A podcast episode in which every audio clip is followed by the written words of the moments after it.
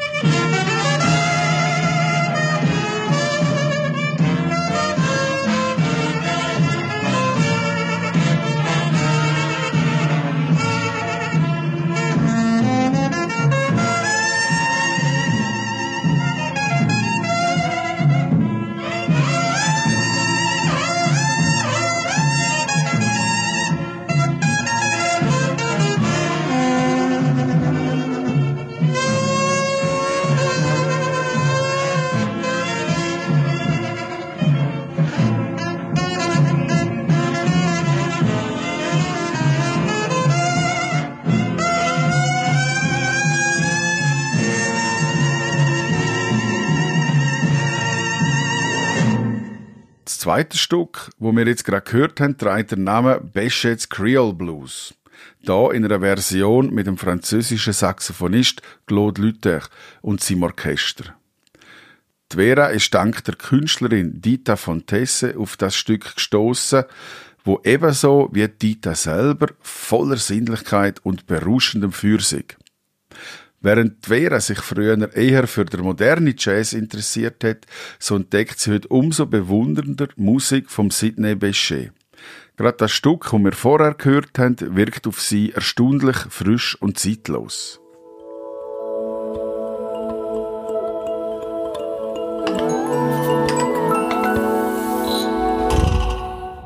Seit dem Startschuss mit dem Palaver um der Daniel Knecht im Januar stellt Jazz Kur eine ganz konkrete Frage in den Raum.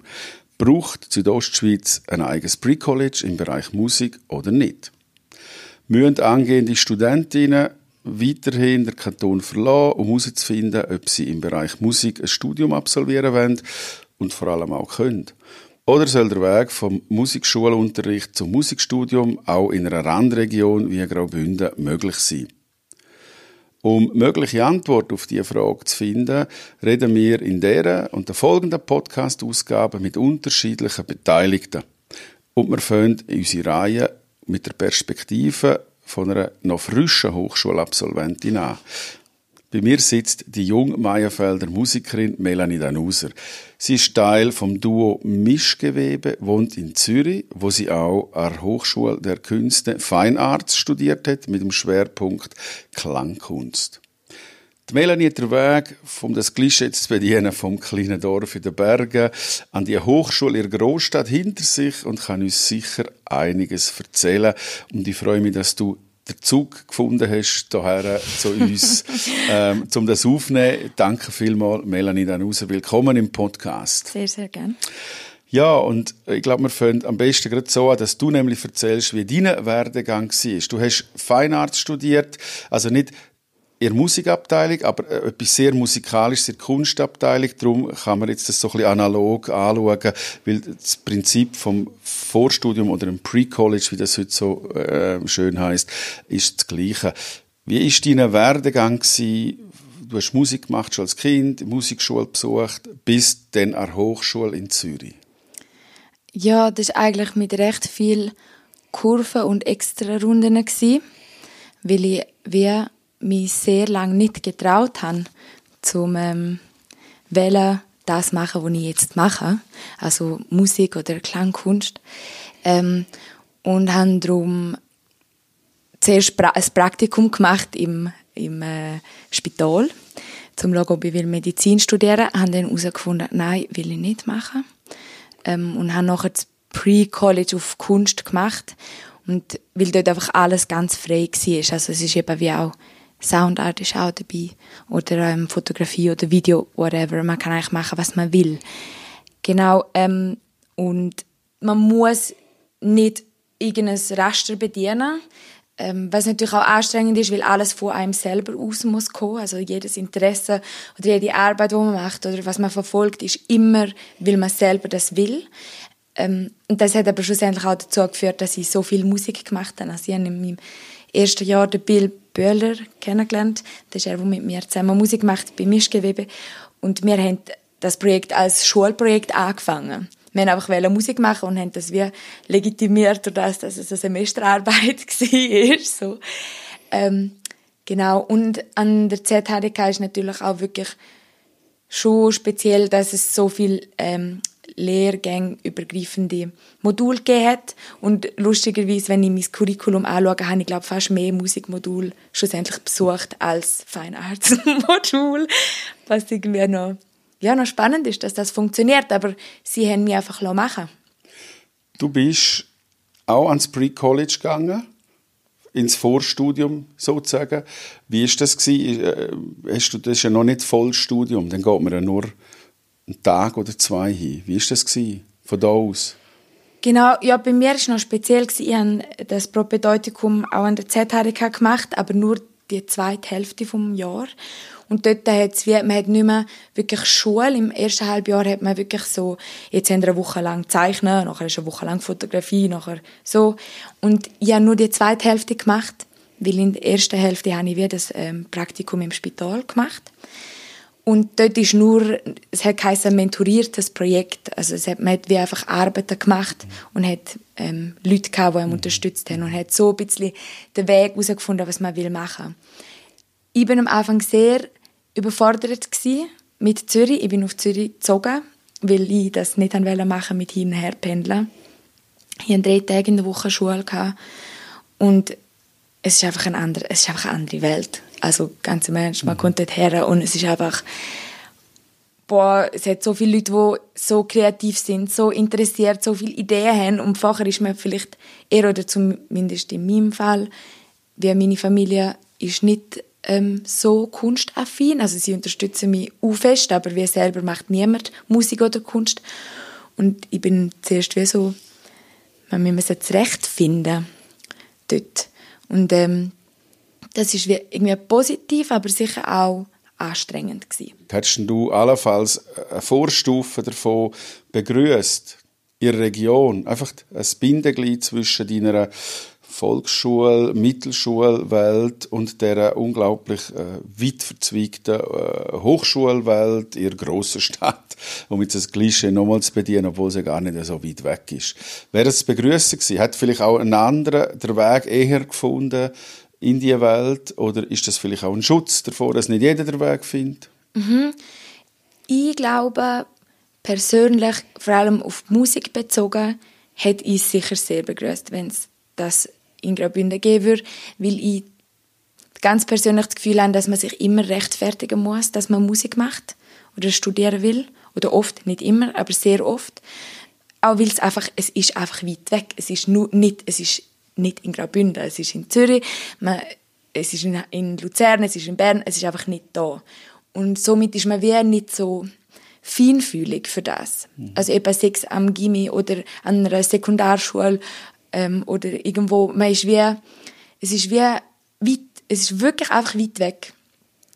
Und ich glaube, das ist mega schade, weil wir ein unglaubliches Potenzial da und ich weiß von vielen guten Musikerinnen und Musikern, die schlussendlich den Schritt doch machen, aber ich habe das Gefühl, es ist noch mehr möglich. Ja. Das Potenzial wäre um in dem ja. musikalischen Kanton. ja. Und vielleicht ist tatsächlich das, was du sagst, eine Hemmschwelle, weil sie so weit weg ist, auch für die Familie und der angehende Student wie nicht vorstellbar. Und dann traut man sich eher in etwas Klassisches in ein klassisches Studium, in ein solides Studium allenfalls, um das einmal so zu benennen. Ja, und ich glaube, was wäre auch noch ein wichtiger Punkt ist, ist, ich habe wie äh, zwei Zwischenjahre gemacht. Also ich ähm, bin schlussendlich dann äh, 20 gewesen, wo ich, oder 19, nachher 20 geworden, wo ich das Pre-College gemacht habe. Aber ich hätte mir auch gut vorstellen wenn es mehr in meinem Umfeld gewesen wäre, um das GATT anschliessend von einem Gymnasium zu machen. Oder wie, ich habe wie das zuerst herausfinden dass es das überhaupt gibt. Und dann wir müssen Leute kennenlernen, die das machen. Ähm, weil sonst wäre ich nicht dazu gekommen. Weil es ist auch nicht das, was einem so vorgelegt wird. Irgendwie. Was hättest du dir denn gewünscht an Angebot? Was wäre inhaltlich nötig gewesen, wenn jetzt du könntest wünschen für den Kanton? Es muss jetzt gar nicht das klassische Pre-College sein, wie sie das tun machen, sondern was wäre das gewesen, was du gerne besucht hättest? Wie hätte das ausgesehen? Oh, ich glaube, es ist aber okay. Ich bin glaube auch ein bisschen speziell, was das angeht. Also weil ich, ich, bin nicht, ich habe nie wirklich viel äh, Musikschulunterricht gehabt weil ich viel tanzt habe früher. Das hat mehr Zeit eingenommen, als, als Musik effektiv äh, zu lernen. Ich habe es einfach gemacht. Und darum ähm, habe ich das Gefühl, natürlich sind so Theoriesachen super gut und so. Ähm, aber ich glaube, vor allem zusammen Musik machen, an einem Ort sein, wo alle voll für das brennen, das langt eigentlich schon.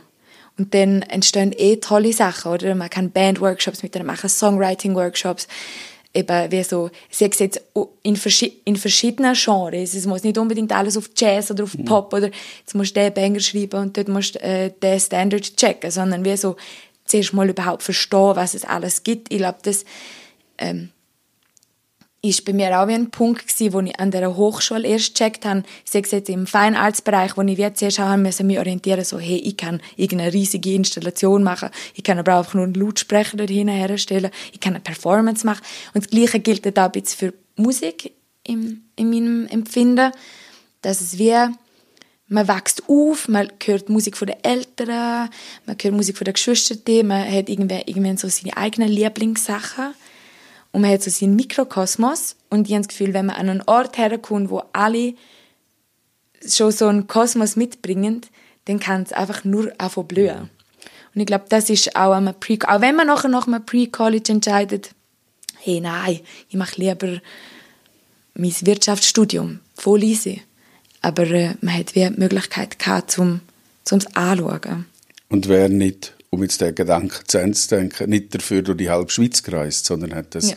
vielleicht ein bisschen näher gehabt. Ja, das, das bringt uns natürlich auch zu deiner grundsätzlichen oder zur grundsätzlichen Frage, vielleicht aus deiner Sicht einmal auch ähm, Vor- und Nachteile von so einem Pre-College noch zu dem Heimatort oder eben näher an der Hochschule. Wir haben es zwar schon ein bisschen vom Inspirieren, aber vielleicht kannst du das noch ein bisschen ausdeutschen.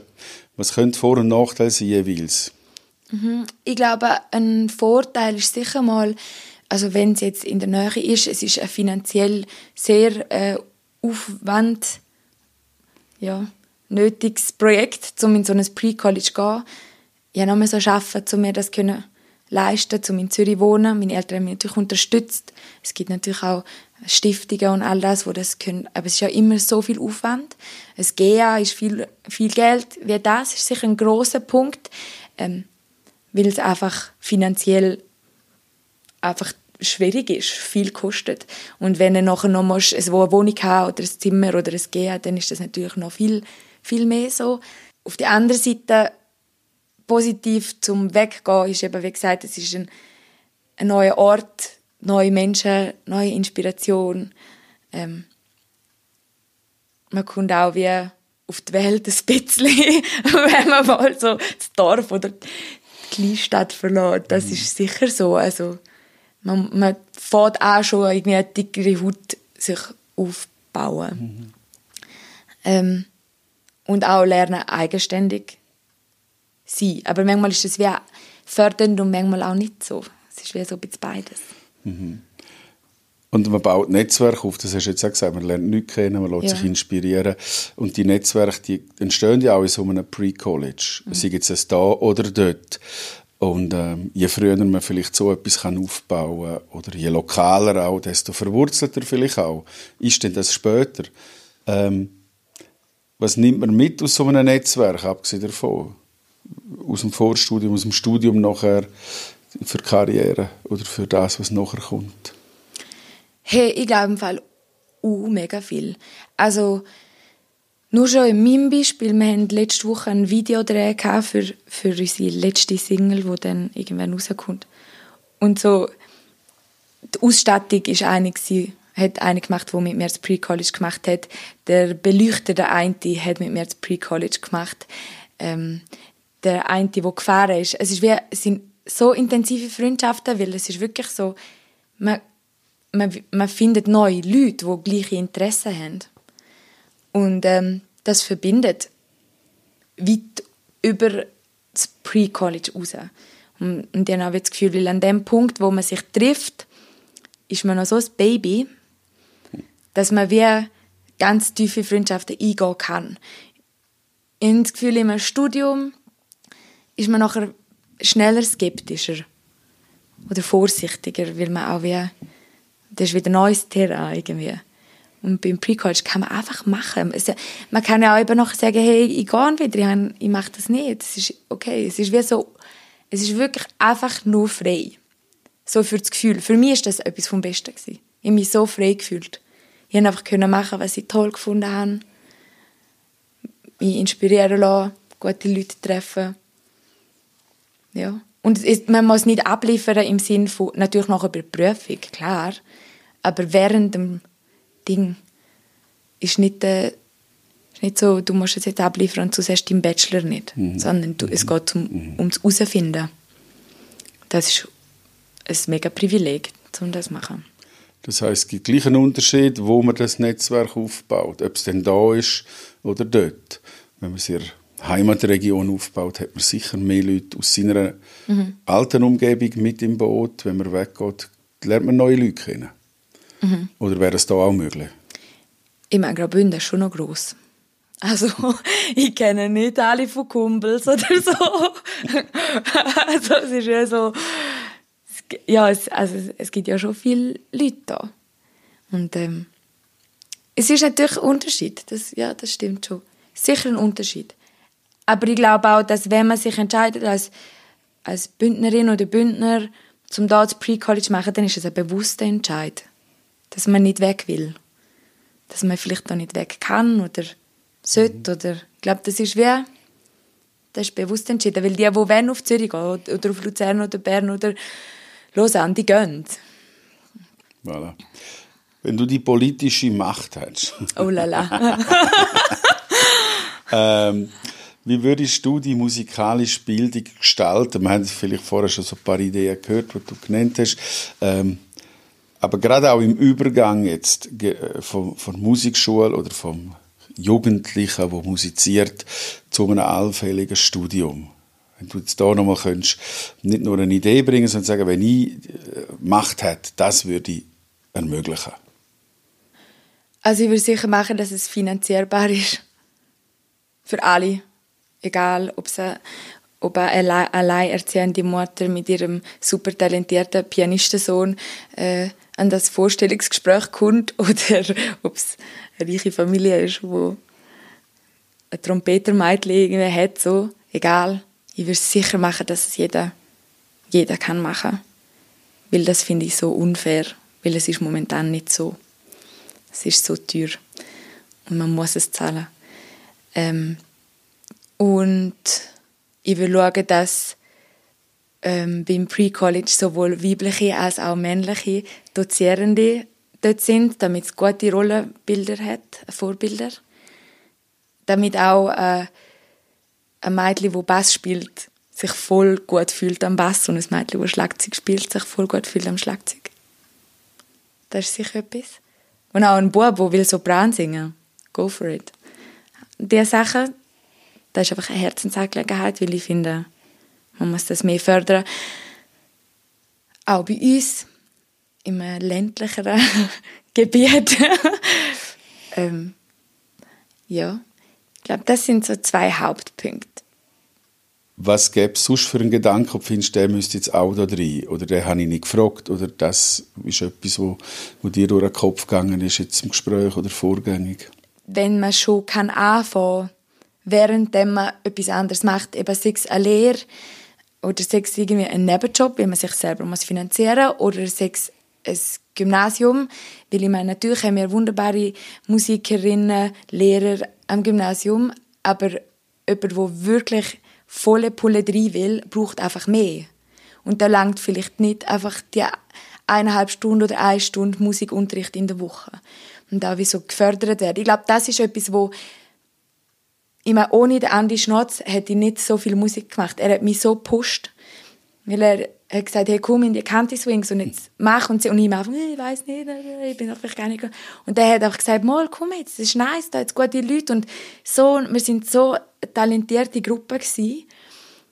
Und er hat uns wirklich einfach gepusht und ich habe das Gefühl, es braucht mehr so, mehr, mehr so proaktives Fördern, weil ähm, es versauft schnell, habe ich das Gefühl. Und auch gerade, wenn man so Teenager, in, Teenager ist, dann hat man auch viele andere Sachen. Das ist auch okay. Aber ich habe das Gefühl, gerade bei dem Weg, wenn man sagt, hey, ich will Musik machen und will von dem leben, ich will vielleicht Musiklehrer werden oder Lehrerin oder ich will Rockstar sein, was ich immer sage, dann ähm, braucht es so viel Mut und jede einzelne Person, die findet, go for it oder hey, schau, ich habe da jemanden, der vielleicht inspirierend ist oder hey, schau mal, vielleicht gehst du mal bei dem, ist einfach wertvoll. Ich habe das Gefühl, Graubünden braucht mehr Mut. Den lassen wir genau so stehen. Ich danke dir sehr, dass du daher gekommen bist und dir. Zeit genommen hast, um uns ein paar Fragen zu beantworten. Und ich wünsche dir ähm, viel Erfolg und hoffe, dass all die Konzerte, die jetzt nicht haben können stattfinden, möglichst gleich stattfinden. Ja, hoffe ich auch. Back on stage. Mehr Mut für Graubünden wünscht sich die Musikerin Melanie Danuser. Ein starkes Votum und einige inspirierende Gedanken zur musikalischen Bildungslandschaft in Südostschweiz.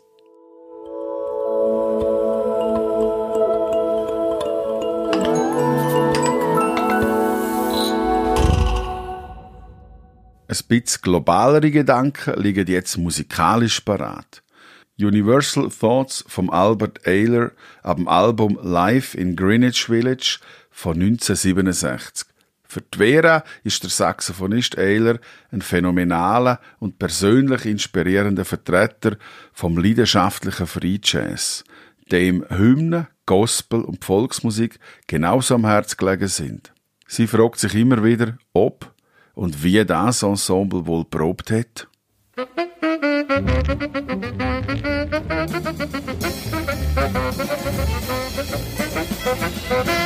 Musik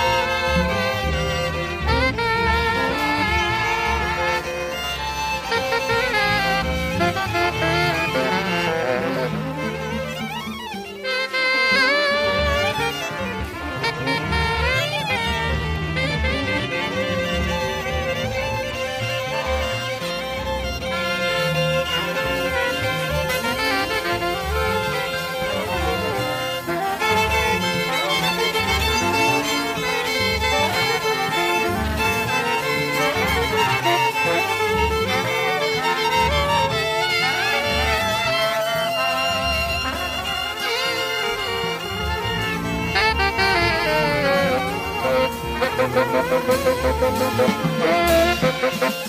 you.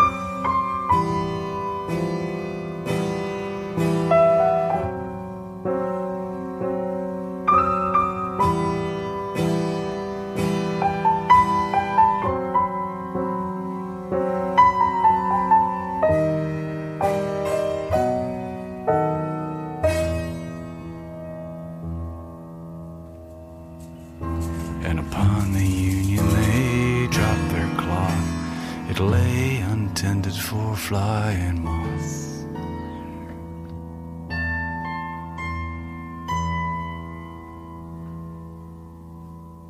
Drop haben wir gerade gehört vom Singer-Songwriter Hau Gelb ab dem Album Is All Over Map aus dem Jahr 2004.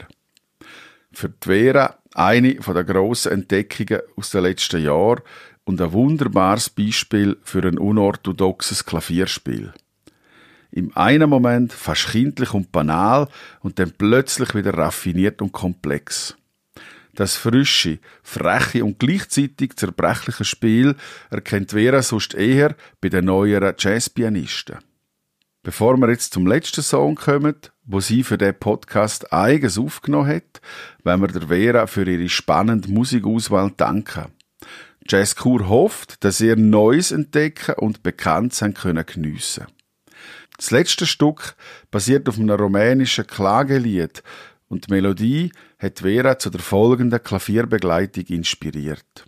Das Stück heißt Jammer, was laut Vera nicht zwingend als Klage zu verstehen sein muss. In Jammer oder Jammer steckt ebenso der Störsender wie der Bootstyp Windjammer.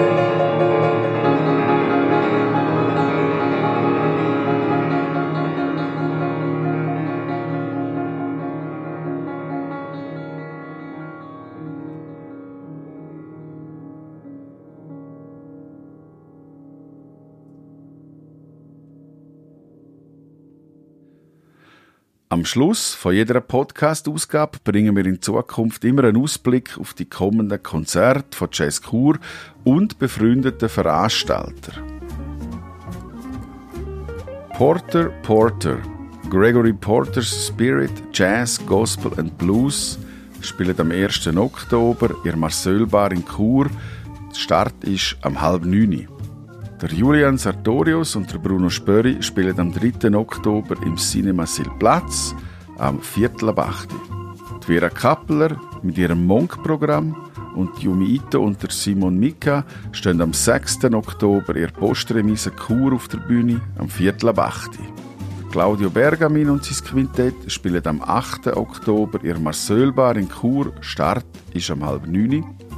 Das Emmett Cohen Trio spielt am 12.10. im Rahmen vom Gambrinus Jazz Plus im Bistro Einstein St. Gallen. Beginn am 8. am Abend. Die Appenzeller Jazzstube findet am Donnerstag, 15. Oktober im Hof Speicher statt. Artunes präsentiert Fiona Caven und der Tomasz E. sowie Literatur am 15. Oktober in der Marcelbar in Chur Beginn ist am halb neun am Abend. Der Thierry Lang und der Heiri Kenzig spielen im Duo am 17. Oktober in der Tangente Esche. Start halb neun. Der Memo Gonzales und der Özdemirs am 21. Oktober im TAC in Schaan. Beginn ist am 8.09. Das Tribute to Wes Montgomery und Too Marvelous hören ihr am 22. Oktober in der Marcelbar in Chur. Start halb neun. Remembering Roy Hargrove am 29. Oktober in der Marcelbar ebenfalls am halb neun. Ja, und das wäre es jetzt schon mit der ersten Ausgabe vom Podcast im neuen Kleid. Informationen zu Jazz Chur findet ihr auf der Internetseite jazzkur.ch. Bleiben gesund, geniessen die Musik, daheim oder beim Kulturanlass eurer Wahl. Am Mikrofon ist der Christian Müller und im Namen vom ganzen Jazz Kur Team sage ich euch Danke fürs Zuhören und bis später. Jazz Kur Podcast Podcast